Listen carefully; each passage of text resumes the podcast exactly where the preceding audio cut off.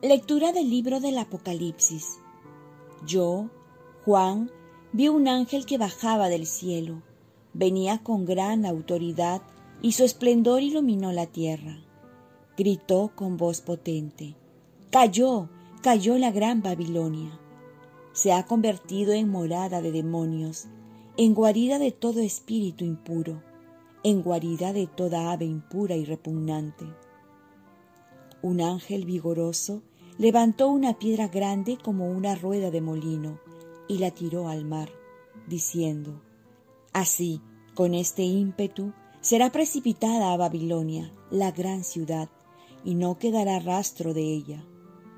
El son de arpistas y músicos, de flautas y trompetas, no se oirá más en ti.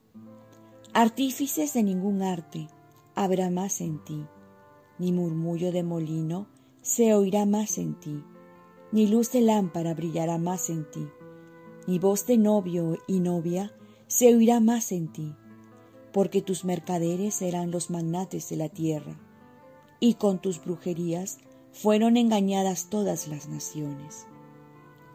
Oí después en el cielo algo como el vocerío de una gran muchedumbre que cantaba, Aleluya, la salvación y la gloria y el poder son de nuestro Dios, porque sus juicios son verdaderos y justos.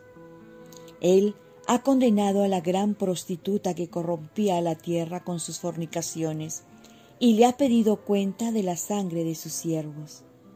Y repitieron, Aleluya, el humo de su incendio sube por los siglos de los siglos.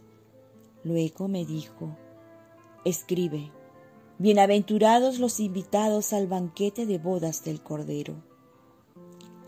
Palabra de Dios. Salmo responsorial. Dichosos los invitados al banquete de bodas del Cordero. Aclamen al Señor, tierra entera, sirvan al Señor con alegría, entren en su presencia con vítores.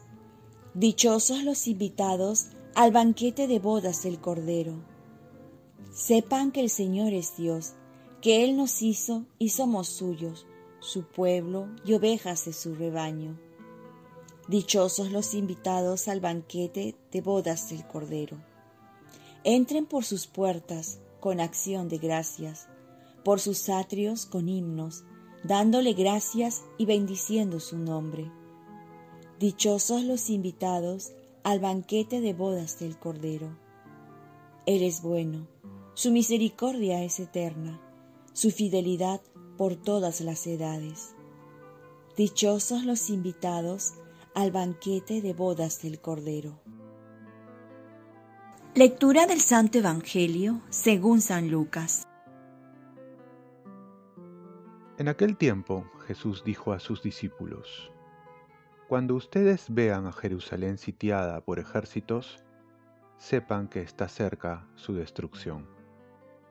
Entonces, los que estén en Judea, que huyan a las montañas. Los que estén en la ciudad, que se alejen.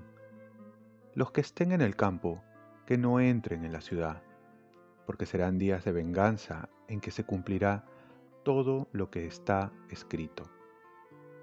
Ay de las que estén en cinta o criando en aquellos días, porque habrá angustia tremenda en esta tierra y un castigo para este pueblo. Caerán al filo de espada, los llevarán cautivos a todas las naciones. Jerusalén será pisoteada por los gentiles, hasta que el tiempo de los gentiles llegue a su cumplimiento. Habrá signos en el sol y la luna y las estrellas, y en la tierra angustia de las gentes enloquecidas por el estruendo del mar y el oleaje.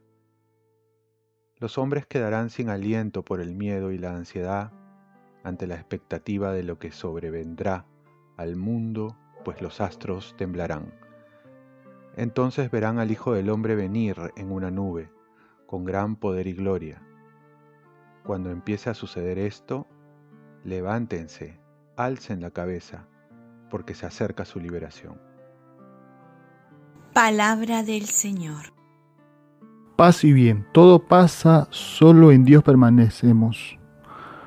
¿Cómo será el fin del mundo? Más de uno se ha preguntado esto. Y hasta quizás muchos pueden pensar que esta situación de pandemia es ya el fin del mundo. Otros pensarán que llegará una tercera guerra mundial, aunque ya han dicho que ha comenzado en partes. Hay muchas situaciones que nos pueden llevar a pensar en ello, que ya es el fin. Jesús por su parte anuncia la destrucción de Jerusalén, y esto ocurre en el año 70 después de Cristo.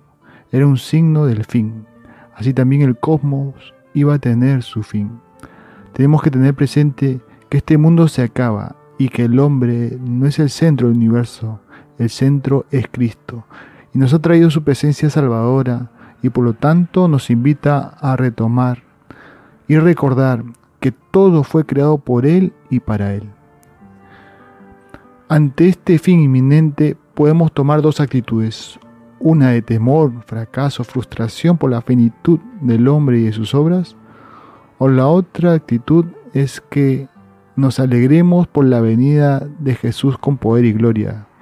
Dice el Evangelio, cuando empiece a suceder esto, levántense, alcen la cabeza, porque se acerca su liberación. Y para esto tenemos que prepararnos, tenemos que reconocer que no es el hombre el centro del universo, sino Jesucristo, y que el hombre y sus obras pasan, y que solo Dios queda, y que todo lo que hemos hecho va a pasar también, y nosotros también con ello. Vamos a morir, y entre unos años quizás ya nadie se acuerda de nosotros. La vida seguirá igual. Aceptar nuestra finitud y nuestra desaparición por este mundo ha de llevarnos a la humildad y aceptar que el hombre sin Dios no es nada y solo encuentra su sentido en Dios y que todo lo que ha hecho no quedará nada. Esto nos debe llevar entonces a la verdad, que solo Dios permanece y que nosotros vamos a permanecer siempre y cuando estemos unidos a Él. Oremos. Virgen María, ayúdame a tener presente que todo pasa en esta vida y que yo también voy a pasar, pero solo en Dios permaneceré para siempre. Ofrezcamos nuestro día. Dios Padre nuestro, yo te ofrezco toda mi jornada, mis oraciones, pensamientos, afectos, deseos, palabras, obras, alegrías y sufrimientos, en unión con, el corazón de tu Hijo Jesucristo, que sigue ofreciéndose a ti en la Eucaristía para la salvación del mundo. Que el Espíritu Santo que guió a Jesús sea mi guía y mi fuerza en este día, para ser testigo de tu amor. Con María, la Madre del Señor y de la Iglesia, te pido por las intenciones del Papa, y para que se haga en mí tu voluntad. Y la bendición de Dios Todopoderoso, Padre, Hijo y Espíritu Santo, descienda sobre ti. Cuenta con mis oraciones que yo cuento con las tuyas. Que tengas un santo día.